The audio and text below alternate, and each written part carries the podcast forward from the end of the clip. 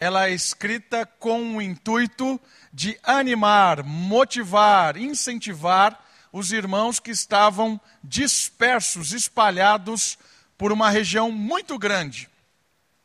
E estavam espalhados por causa da perseguição, estavam espalhados por causa de tanto sofrimento que eles estavam passando. Então a carta de Pedro é destinada a crentes que conheciam o amor de Deus, mas estavam passando por um tempo tão difícil de perseguição, de luta, de angústia e de desânimo muitas vezes. Então Pedro escreve a sua carta com o objetivo de animá-los. E é interessante perceber que a estrutura da carta ela segue um ritmo. Pedro descreve algo e fala a partir desse algo que ele descreve, algo que o cristão deve fazer ou como agir. Né, a gente chamou isso, algumas mensagens atrás, de descrição imperativo. Né?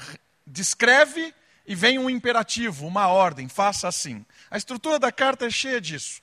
Pedro descreve algo da fé, descreve algo de Deus, algo de Cristo, e depois fala: a partir disso, façam isso, ajam assim.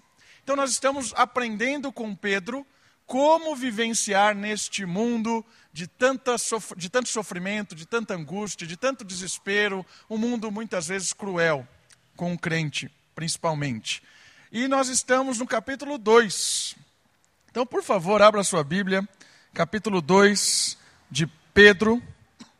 Eu quero ler o, o trecho em que nós vamos meditar hoje e depois eu quero caminhar devagar comentando este trecho. Nós estamos no capítulo 2, quero ler o verso 4 até o verso 8. Nós vamos trabalhar nestes versos hoje à noite. Todos lá? 1 Pedro, capítulo 2, do verso 4 ao verso 8. Chegando-vos para ele, a pedra que vive, rejeitada sim pelos homens, mas para com Deus eleita e preciosa, também vós mesmos, como pedras que vivem, sois edificados casa espiritual, para ser de sacerdócio santo, a fim de oferecer de sacrifícios espirituais agradáveis a Deus por intermédio de Jesus Cristo. Pois isso está na escritura, está na escritura. Eis que põe em Sião uma pedra angular, eleita e preciosa, e quem nela crer não será de, de modo algum envergonhado. Para que vós outros, portanto, os que credes, é a preciosidade, mas para os descrentes, a pedra que os construtores rejeitaram, essa veio a ser a principal pedra angular, e pedra de tropeço, rocha de ofensa são estes os que tropeçam na palavra, sendo desobedientes para o que também foram postos. Esta parte do texto bíblico fala claramente com a ilustração da pedra. E hoje a mensagem vai girar em torno das pedras vivas, ou as pedras que ganharam vida. O trecho fala a respeito claramente da pedra e das pedras. Por que Pedro usa essa ilustração da pedra como algo que faz parte de uma construção, que faz parte de uma catedral? A pedra ela é importante, uma pedra sozinha não, não, não, não, não gera algo melhor, certo? Então a união dessas pedras a partir de uma pedra fundamental. Essa é a ideia deste texto. A união das pedras a partir de uma pedra fundamental. E vamos comentar então. Eu quero ir devagarinho em cada trecho. Hoje eu vou fazer diferente. Vamos devagarinho em cada, cada versículo. O primeiro versículo que nós lemos, falando das pedras, ele começa com algo muito especial, que é a palavra chegando-vos para ele. Isso é muito importante. Porque se você não, se você lê despercebido isso ou, ou, não muito atento, você vai levar, vai desconsiderar essa questão tão fundamental de chegarmos a ele ou chegarmos para ele. Essa aproximação que nós temos de Deus é que nos torna vivos. Isso é muito importante. E o fato tão importante é Chegando para ele, ou chegando-vos para ele, a pergunta é: Você já parou para pensar tudo o que aconteceu para que eu e você pudéssemos chegar até Ele? Já parou para pensar nisso? Pedro está dizendo assim: chegue até Ele, aconchegue-se, aproxime-se. A pergunta é: você já parou para pensar o que foi que aconteceu para que isso fosse possível? Vamos, vamos pensar. Para que eu e você, que éramos inimigos de Deus, que estávamos mortos nos nossos delitos e pecados, que éramos rebeldes contra Deus, que estávamos perdidos, o que é que foi que aconteceu para que nós pudéssemos chegar agora perto deste Deus? Vamos pensar. Nós estávamos num abismo de distância. Isaías fala isso. Um abismo de distância, porque Deus é santo. E aí entra a cruz. Aí entra um Deus que amou de uma forma tão impressionante que enviou o seu filho, que se tornou humano, o Verbo se fez carne e habitou entre nós, e este filho foi obediente ao Pai, obediente até o ponto de morrer na cruz. O abismo entre nós e Deus só foi quebrado, só foi reparado graças à morte do Filho de Deus. Irmãos, isso teve um alto custo para Deus o custo de morrer numa cruz. Já parou para pensar nisso? A gente só pode se achegar a Deus graças à obra de Jesus. E a obra de, de, Jesus é uma obra de morte, de sacrifício, de entrega por amor a você, por amor a mim. Hoje eu posso ah, abraçar o Pai, eu posso entrar na presença de Deus, eu posso conversar diretamente com o Senhor, mas isso teve um preço altíssimo, que é a morte de Jesus no meu lugar. Irmãos, isso, isso tem, que, tem que gerar em nós gratidão, alegria, devoção, adoração. Eu só posso chegar a Deus graças ao Senhor Jesus. O apóstolo Paulo, olha que legal, ele fala em Romanos, nos quatro primeiros capítulos, do desespero do homem. Os quatro primeiros capítulos de Romanos é o desespero do homem. E de repente, ele começa a falar de libertação, de salvação, da resposta de Deus ao desespero do homem. E a resposta de Deus ao desespero do homem é livre acesso a Ele, graças à cruz de Cristo. Livre acesso a Deus vem graças ao sacrifício de Jesus. Percebe como isso é sério e como isso é importante? Isaías é muito legal, porque Isaías, no capítulo 53, que é aquele trecho tão conhecido que fala do servo sofredor, descreve toda a angústia de Jesus, descreve todo o sofrimento dele tudo que ele passou, a desfiguração dele por tanto sofrimento. Leia Isaías 53. Você olha e se assusta com a descrição de dor do servo sofredor.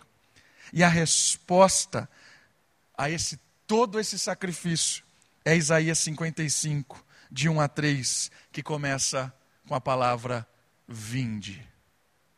Olha que legal. Graças ao sacrifício do servo sofredor, a resposta é: pode vir, porque agora o abismo de um Deus Santo está resolvido, porque Jesus pagou a sua dívida.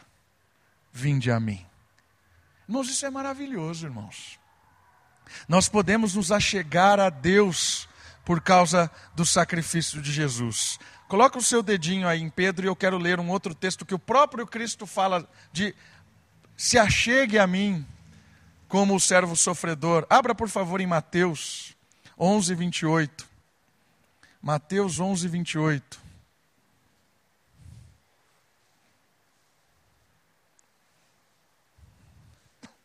O Senhor Jesus é a resposta de Deus para a distância. O Senhor Jesus e a sua obra na cruz é o perdão de pecados, é a reconciliação, é o livre acesso a Deus.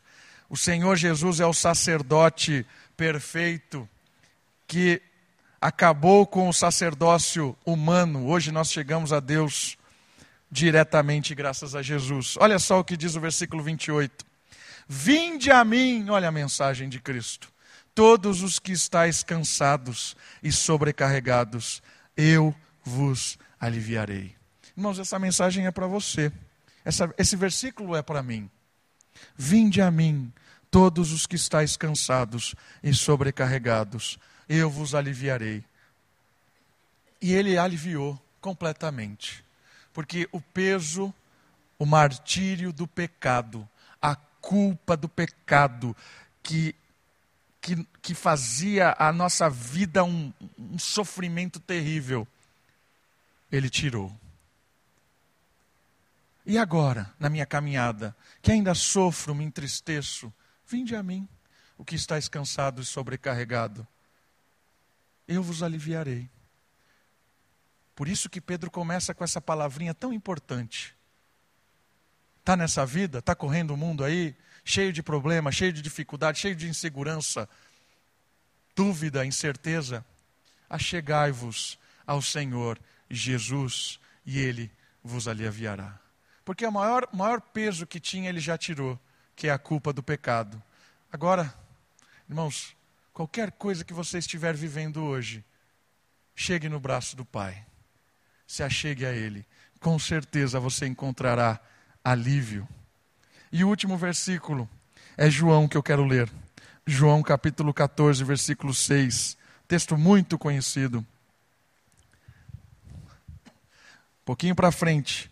João 14, versículo 6.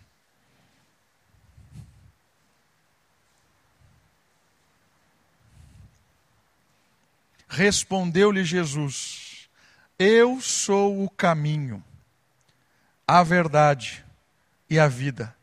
Ninguém vem ou vai ao Pai senão por mim. Olha que maravilhoso isso. Graças a Jesus, que é o caminho, que é a verdade e que é a vida, nós chegamos diretamente na presença do Pai.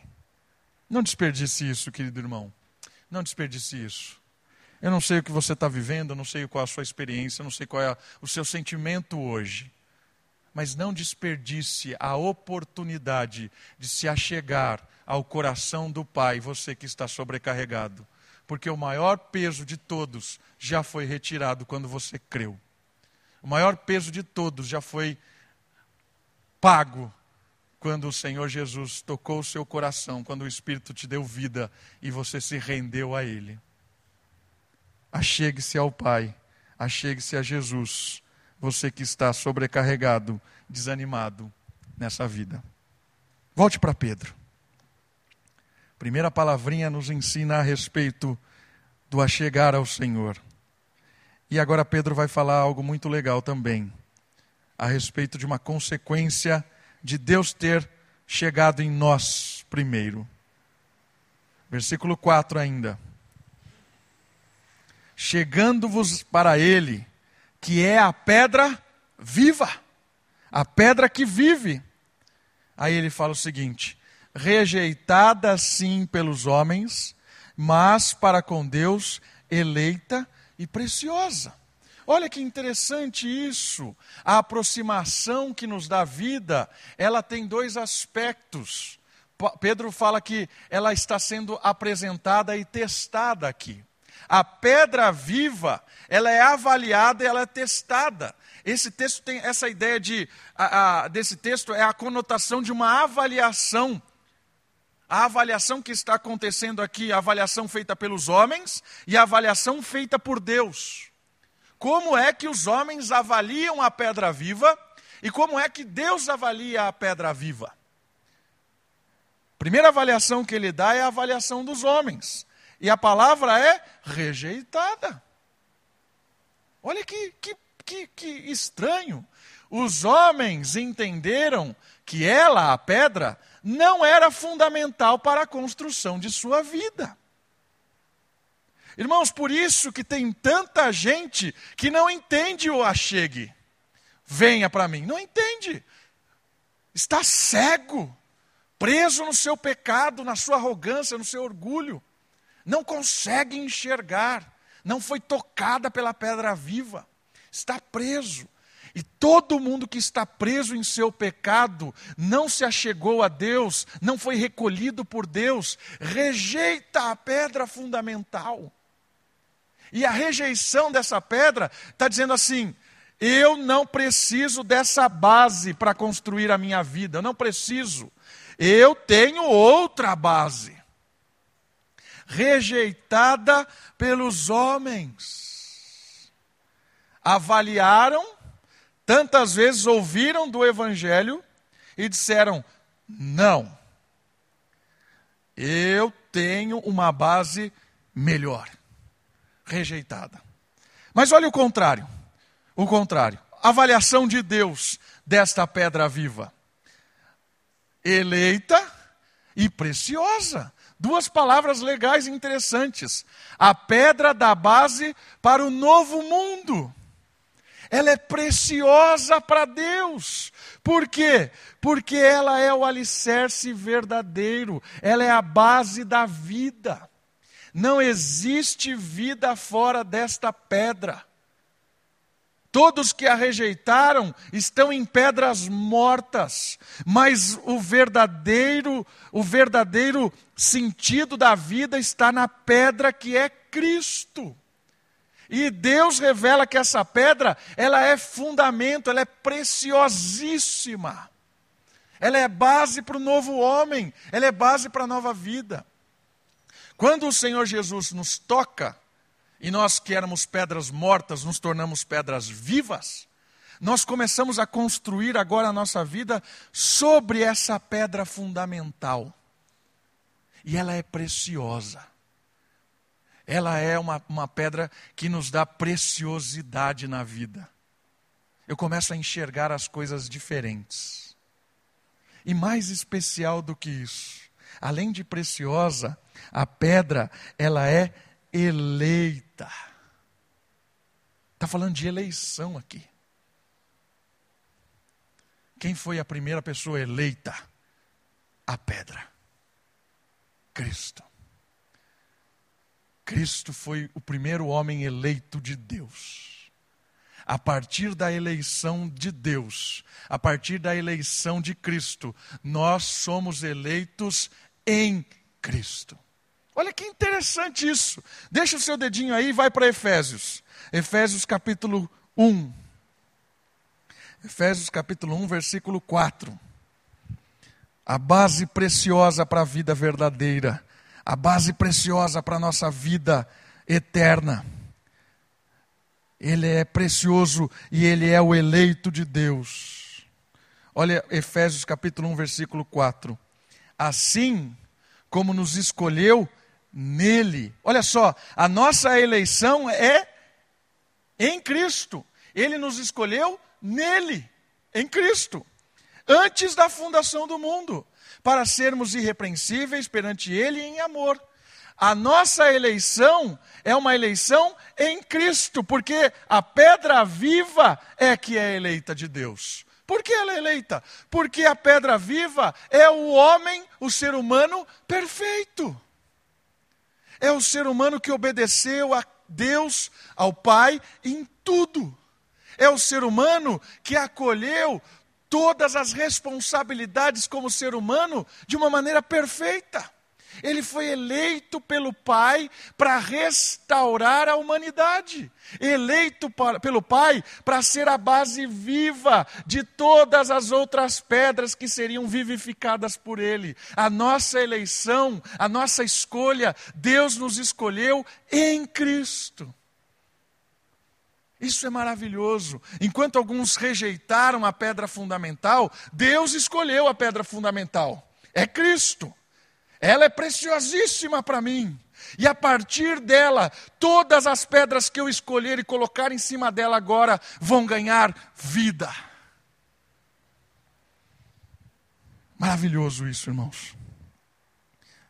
E agora vai, vai, vai ficar prático agora. Porque Pedro faz isso. Descreve e torna prático. Próximo versículo vai dizer o que tem isso a ver com a gente. Pedro, de novo, vamos voltar lá. Pedro capítulo 2, versículo 5 agora. Vimos que podemos nos achegar à pedra viva, que é rejeitada pelos homens, mas eleita e preciosa para Deus. E aí vem o versículo 5. Versículo 5. Também vós mesmos, como pedras que vivem. Olha lá, fomos vivificados. Sois edificados casa espiritual, para ser de sacerdócio santo, a fim de oferecer sacrifícios espirituais agradáveis a Deus por intermédio de Jesus Cristo. Nós também fomos vivificados com o objetivo de ser edificado. Olha só, pegou a pedrinha e colocou. Com que objetivo? Sois edificados para ser casa ou templo espiritual. Maravilhoso isso. Tem a ver, a, essa palavra ser edificado, ela é uma palavra ativa e passiva ao mesmo tempo. O que isso quer dizer? Quer dizer o seguinte: nós nos achegamos ao templo espiritual e por ele somos colocados nesta comunidade. Nós nos achegamos e por ele somos colocados. Por isso, ativo e passivo. Essa é a responsabilidade minha como pedra viva. Pedra viva isolada não tem sentido. Ela precisa estar junto com outras pedras para constituir o templo espiritual. Isso, é, isso faz parte da minha decisão como pedra de me unir às outras pedras. Isso é igreja, templo espiritual. É minha decisão, mas é Deus quem me coloca. Percebe? Ativo, vou. Passivo, Deus me coloca. Sois edificados Queridos, isso é maravilhoso porque isso é prático. Pedra viva tem que estar com outras pedras, porque a igreja é o que? A união das pedras vivas. Irmãos, isso é tão importante no conceito de igreja. Muito importante. Porque a igreja não é a construção aqui. Nós não estamos na igreja porque estamos aqui dentro. A igreja não é um indivíduo sozinho. Se você fica em casa e fala, eu sou a igreja, não é a igreja. A igreja é quando as pedras se reúnem e aí você tem um templo espiritual. É quando, a, a, quando os irmãos estão juntos, a comunidade está junta, para cultuar a Deus, para louvar ao Senhor, na base que é a pedra viva. Então as pedrinhas vivas estão em cima da pedra base fundamental, e nós adoramos a Deus, louvamos a Deus, servimos a Deus, como pedras que fazem parte da igreja espiritual. Percebeu a sua importância, a minha importância dentro da comunidade? A minha importância só é importante quando eu estou na base. Fora da base sou inútil, perdido. Deus me torna importante, não porque eu sou, mas porque Ele quer me tornar importante dentro do coletivo da igreja. O que eu quero dizer com isso? Quero dizer, irmãos, que você e eu somos fundamentais para a comunidade. Porque é aqui na comunidade que a gente vai crescer junto. É na comunidade que a gente vai chorar junto. É na comunidade que a gente vai orar junto. Que a gente vai servir junto. Que a gente vai se corrigir. Pessoas vivas. Vivas que glorificam a Deus, estando juntas. Irmãos, a gente precisa valorizar a comunidade. A gente precisa colocar como prioridade da nossa vida estar em comunidade, estar com as outras pedras vivas, firmados na pedra fundamental que é Cristo. Precisamos, como cristãos, estar na pedra, como comunidade. Eu queria motivar você essa noite a começar a olhar a importância de estar na igreja, estar em igreja a importância de fazer parte da igreja. É na igreja que a gente cresce, irmãos. É na igreja que a gente louva, que a gente aprende, que a gente se edifica, é na igreja. Somos templo espiritual. E aí você vê o texto seguindo com uma coisa muito interessante. Ele diz que nós somos edificados. O que isso quer dizer? Que enquanto a casa não terminar, enquanto a casa não, não fechar, ainda existe missão. Enquanto o telhado não for posto, que o próprio Cristo vai botar o telhado nessa casa espiritual com a sua volta, enquanto isso não acontecer, nós estamos servindo e precisamos estar envolvidos. Envolvidos com o quê? Vem o próximo versículo. Somos edificados como igreja, como povo espiritual, para serdes sacerdócio santo. Para serdes sacerdócio santo. O que isso quer dizer? Todos são sacerdotes. Irmãos, isso aqui é fundamental. Todos nós somos sacerdotes. Somos integrantes da tarefa que tem como objetivo oferecer sacrifício ao Senhor. Primeiro ponto importante: se você é uma pedra com outras pedras, na pedra fundamental, você é parte da igreja, pedra viva. Foi chamado para ser um sacerdócio santo. Sabe qual é a importância de eu e você sermos sacerdotes? Não existe pessoas que não têm uma função dentro do reino. Não existe. Todos foram vocacionados para servir e trabalhar de alguma forma. Ok? Não tem sacerdotes, a gente não terceiriza. Na, na, antiga aliança, o sacerdote cumpria o serviço religioso. Era o levita quem fazia o sacrifício, era o levita que cantava, era o levita que cultuava, era o levita que me representava diante de Deus. Em Cristo, quando me tornei pedra viva em Cristo, eu sou o sacerdote. Você é o sacerdote. O que isso quer dizer? É minha responsabilidade servir a Deus, cultuar a Deus. É minha responsabilidade prestar culto a Deus, sacrifício agradável a Deus. Ok? Não é responsabilidade de um clero, não é responsabilidade de um grupo de líderes, não é responsabilidade de pessoas eleitas para fazer tal coisa, não é, é minha, é sua responsabilidade, é da comunidade. Ser um sacerdote significa que você serve. Assim como você pode entrar na presença de Deus graças a Jesus, você precisa servir a Deus como sacerdote.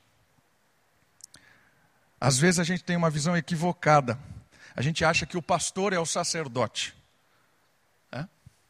Aí quando o pastor é o sacerdote, ele me representa. Ele é quem cultua, ele é quem ensina, ele é quem testemunha, ele é quem faz tudo, ele é o meu sacerdote. Irmãos, o sacerdócio é universal. Às vezes a gente tem uma visão equivocada de que o homem é o sacerdote do lar. O homem não é o sacerdote do lar. O homem é o líder do lar. É diferente. Porque se o homem fosse o sacerdote, ele seria o responsável espiritual em prestar culto pela mulher. Ele não é. Mulheres, vocês são sacerdotes. Vocês precisam cultuar a Deus por vocês mesmos. Filhos, seu pai não é o seu sacerdote. Você precisa cultuar e servir a Deus por você mesmo. O homem é o cabeça do lar, não o sacerdote do lar. O pastor é o líder da igreja, não o sacerdote da igreja. O sacerdócio é universal. Percebe a responsabilidade de cada pedra viva? De cada pessoa que está firmada dentro da pedra? Responsabilidade é de todos de todos. Ok? Isso é importante perceber. Responsabilidade de todos. E que tipo de sacrifício nós podemos oferecer a Deus? Eu acho que Romanos capítulo 12 vai nos ajudar. Texto bem conhecido. Abra por gentileza, Romanos capítulo 12, versículo 1. Nós vamos rodar alguns textos. O primeiro deles é Romanos. Como oferecer sacrifício como servir a Deus como sacerdote. 12, 1. Rogo-vos, pois, irmãos, pelas misericórdias de Deus, que apresenteis o vosso corpo por sacrifício vivo, santo e agradável a Deus, que é o vosso culto racional. E não vos conformeis com este século, mas transformai-vos pela renovação da vossa mente, para que experimenteis qual seja a boa, agradável e perfeita vontade de Deus. O nosso sacrifício é vivo, santo e agradável, é a partir da nossa vida. Nós exercemos o nosso sacerdócio universal quando entregamos completamente a nossa vida nas mãos de Deus, não nos conformando com este mundo, com este século, mas renovando a nossa mente, colocando na nossa mente e no nosso coração a mentalidade de Cristo, a mentalidade do reino. Alguns textos que nos ajudam a, a perceber alguns tipos de sacrifícios, quando eu me ofereço como sacrifício. Romanos, pouquinho para frente, 15, olha só versículo 16.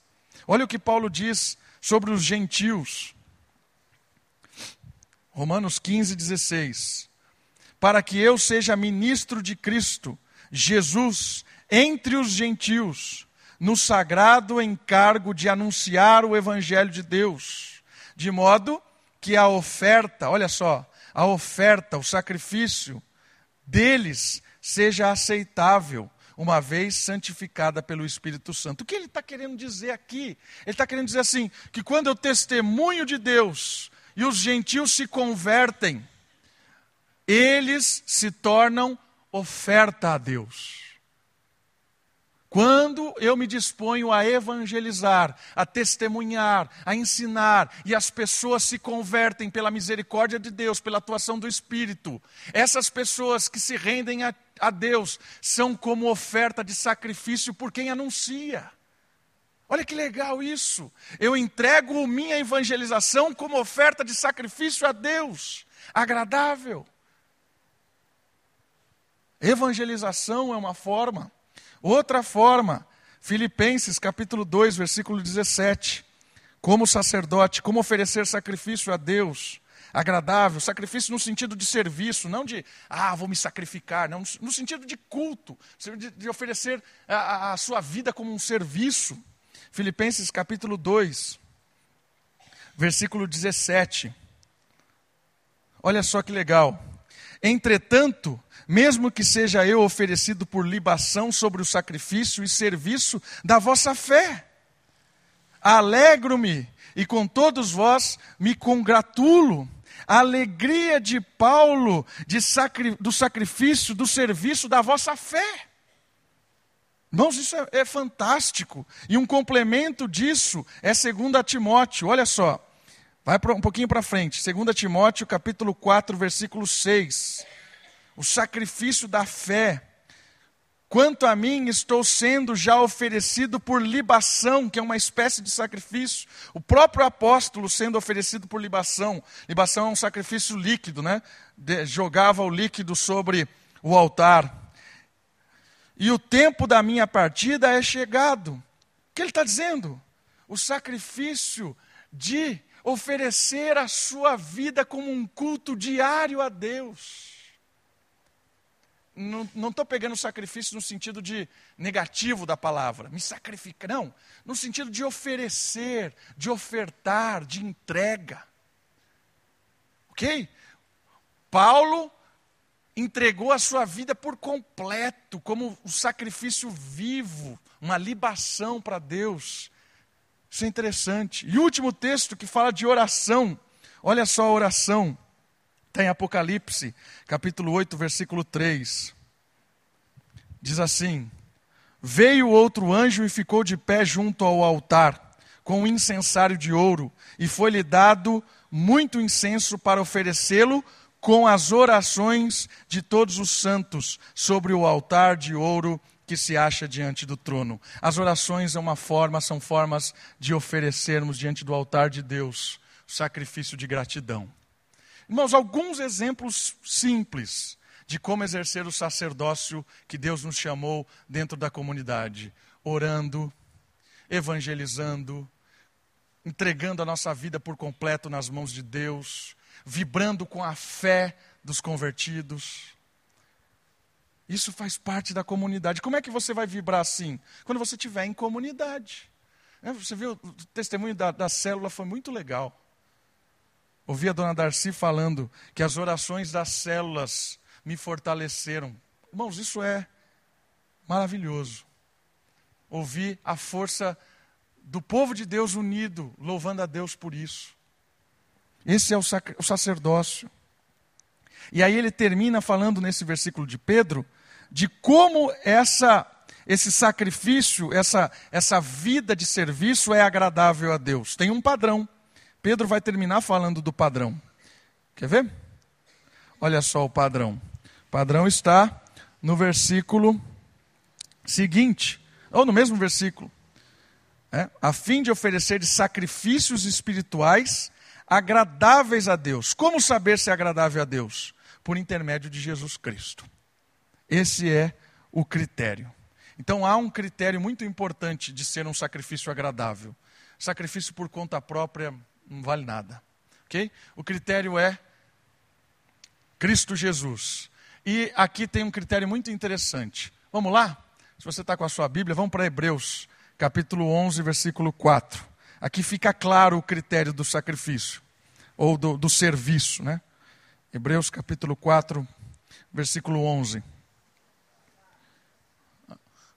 11, 4, é verdade, é o contrário. Hebreus 11, 4. Olha que legal esse versículo, nos motivando a servir a Deus com os propósitos corretos. Pela fé, Abel ofereceu a Deus mais excelente sacrifício do que Caim, pelo qual obteve testemunho de ser justo. Olha que legal. Tendo a aprovação de Deus quanto às suas ofertas. Por meio dela, também mesmo depois de morto, ainda fala depois de morto, ainda fala. O sacrifício que agrada a Deus por intermédio de Cristo é o sacrifício de humildade, de fé e de amor pelo próprio Cristo. Esse é o critério. A fé, a humildade e a dependência de Deus são a base de um sacrifício agradável. Irmãos, quando a gente cultua a Deus com a nossa vida e com a nossa comunidade, isso transforma a nossa vida. Isso é agradável a Deus, isso enche o nosso coração de alegria. Quanto mais dependemos do Senhor, mais temos prazer em servi-lo. Sacrifício agradável a Deus provém da fé, da humildade, da dependência. Porque se não for por intermédio de Cristo, é impossível agradar a Deus. Romanos diz que aqueles que estão na carne é impossível agradar a Deus. Isso quer dizer o seguinte: todo tipo de serviço, todo tipo de ministração, todo tipo de culto que nós oferecemos a Deus, se não for em humildade, em dependência, em, em, em, amor a Cristo, não agrada a Deus. E tem vários sacrifícios na Bíblia que não agradam a Deus. É muito interessante perceber isso. Muitos tiveram seus sacrifícios rejeitados. Tem dois, dois textos que eu quero ler. Pois não compreenderam que a justiça é a base para o sacrifício. Por isso que a justiça de Cristo no nosso lugar é a base do nosso sacrifício. Se não for por intermédio de Jesus, todo o nosso serviço, todo o nosso culto, todo o nosso amor, toda a nossa devoção não é aceitável a Deus. E olha só, o contexto é muito interessante dos dois textos. O primeiro texto é o texto de Jeremias 6. Quero ler para os irmãos. Jeremias capítulo 6, verso 20. Olha o que diz o texto. Para que, pois, me vem o incenso de Sabá e a melhor cana aromática da terra longínquas, os vossos holocaustos, os vossos sacrifícios não me são aprazíveis, e os vossos sacrifícios não me agradam. Por mais bonito, gostoso e cheiroso que pareça, não me agradam. Oséias, Oséias, capítulo 6, verso 6. Pois misericórdia quero e não sacrifício, e o conhecimento de Deus mais do que o holocausto. Irmãos, aqui o contexto são de líderes injustos são pessoas que representavam o povo de uma maneira muito, muito suja mesmo. E Deus está falando assim: vocês estão oferecendo sacrifício, estão buscando ofertar, fazer um monte de coisa, mas isso não me agrada, porque não tem como base justiça. Não tem. São sujos. Por isso que a nossa vida deve ser firmada no justo que é Cristo. Porque nós, quando estamos em Cristo, produzimos sacrifício a Deus, serviço a Deus, por meio de Cristo, na dependência, na humildade, para a glória de Cristo. Isso agrada a Deus. Ok? Então o texto está nos desafiando a oferecer sacrifícios agradáveis a Deus por intermédio de Cristo. Para terminar, os dois últimos versos de Pedro. Mira Pedro, capítulo 2, verso 4. Que é o primeiro, né? 6, 7 e 8, os últimos três versos, que vai entrar uma citação agora, na verdade, algumas citações do Antigo Testamento. 6.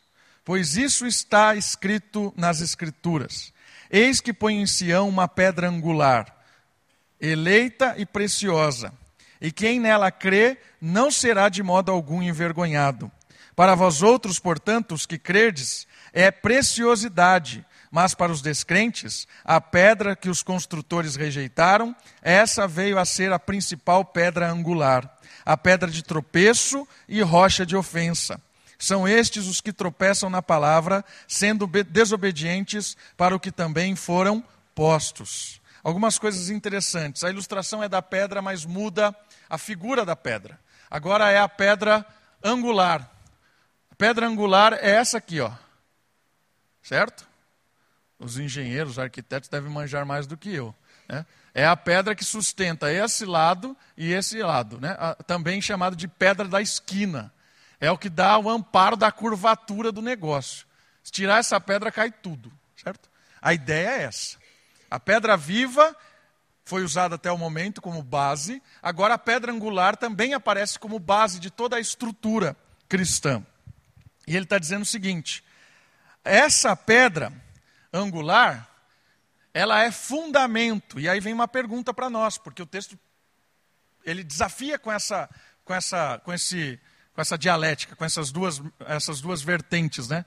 Os que aceitam se submetem aos que rejeitam, né? Ele termina assim. Olha só. Os que confiam. O texto bíblico diz sobre os que confiam. Aquele que deposita a sua fé na pedra fundamental, que é Cristo, jamais será decepcionado, o texto fala. A preciosidade de Jesus é transmitida para os crentes. Olha que legal isso. Todo aquele que confia na pedra angular não será envergonhado. Irmãos, confie. Confie no Senhor Jesus. Em toda a sua caminhada, em toda a sua os seus dilemas, as suas, as suas lutas diárias. Confie, porque essa é uma promessa de uma perspectiva do juízo final. Por mais que você esteja sofrendo hoje, por mais que esteja difícil, confia, porque aqueles que confiam na pedra angular não serão envergonhados. Jesus não decepciona ninguém. A igreja decepciona, o pastor decepciona, os nossos amigos nos decepcionam, Todos nos decepcionam, mas a pedra angular, quem confia na pedra angular, não é decepcionado. Crê em Deus, irmãos, vale a pena. Vale a pena ser parte do templo espiritual. Vale a pena oferecer sacrifício agradável ao Senhor. Vale a pena matar o pecado para viver de uma forma limpa para Deus. Vale a pena. Vale a pena seguir a palavra. Vale a pena obedecer o Evangelho. Vale a pena, porque no dia do juízo, no dia, no dia diante do Senhor, todo aquele que confiou no Senhor, todo aquele que estava alicerçado na pedra, não será envergonhado. Graças a Deus por isso. E o outro lado, o outro lado é forte, porque os que rejeitam, a condenação recai sobre os descrentes, a morte os espera. Pedra de tropeço, rocha de ofensa. Durante a vida, caminhando com o seu fundamento, que acha que é, Cristo serve como uma pedra de tropeço, de condenação. Ou de condenação, e essa de ofensa, ou uma pedra que recai assim, ó, pá, sobre o fundamento que estabeleceu. No dia do juízo, qualquer fundamento que não seja Cristo, a pedra de ofensa cai para destruir. Percebe? A base que não é Cristo, ela quebra com o próprio Cristo. Então, aqueles que rejeitam se depararão com a morte, se depararão com uma eternidade longe do Senhor. Aqueles que estão no fundamento recebem o benefício da preciosidade de Cristo. Aqueles que estão em qualquer fundamento tropeçam e no dia do juízo serão quebrados pela pedra angular. O texto é tão maravilhoso que ele mescla responsabilidade humana e soberania divina. É? O texto termina de uma forma maravilhosa, dizendo assim: Aqueles que são desobedientes foram postos para serem desobedientes. Percebeu isso? Então ele dá uma sensação de você precisa decidir o fundamento. Você precisa fugir. Aqueles que estão ali na escuridão vão tropeçar por responsabilidade deles mesmos. Eles não querem. Mas Deus termina dizendo assim: os desobedientes, assim como os obedientes foram trazidos por mim, os desobedientes também estão debaixo da soberania de Deus. Responsabilidade humana soberania absoluta de Deus no mesmo texto. Aí você pergunta, Pedro, me explica. Ele não está nem aí para te explicar. Não interessa o que vai acontecer. Ele já até muda de assunto, né? Não tem explicação. Não tem como explicar a responsabilidade do homem de colocar o seu fundamento em Cristo e da soberania divina de Deus. É Ele quem nos coloca no fundamento. É Ele quem estabelece aqueles que vão tropeçar. O homem é responsável, Deus é Senhor absoluto da história. E o texto termina dizendo isso para nós. Irmão, se você entendeu quem é o fundamento, se você entendeu quem é a pedra angular, vem a nossa responsabilidade. Precisamos nos envolver com o templo espiritual. Precisamos servir ao Senhor, prestar culto ao Senhor. E tenha certeza de uma coisa: não seremos decepcionados em nenhum momento. Vale a pena. Vamos orar? Abaixe sua cabeça, feche seus olhos, ore ao Senhor, agradeça, louve. Tenha um tempo de intimidade com o Senhor agora.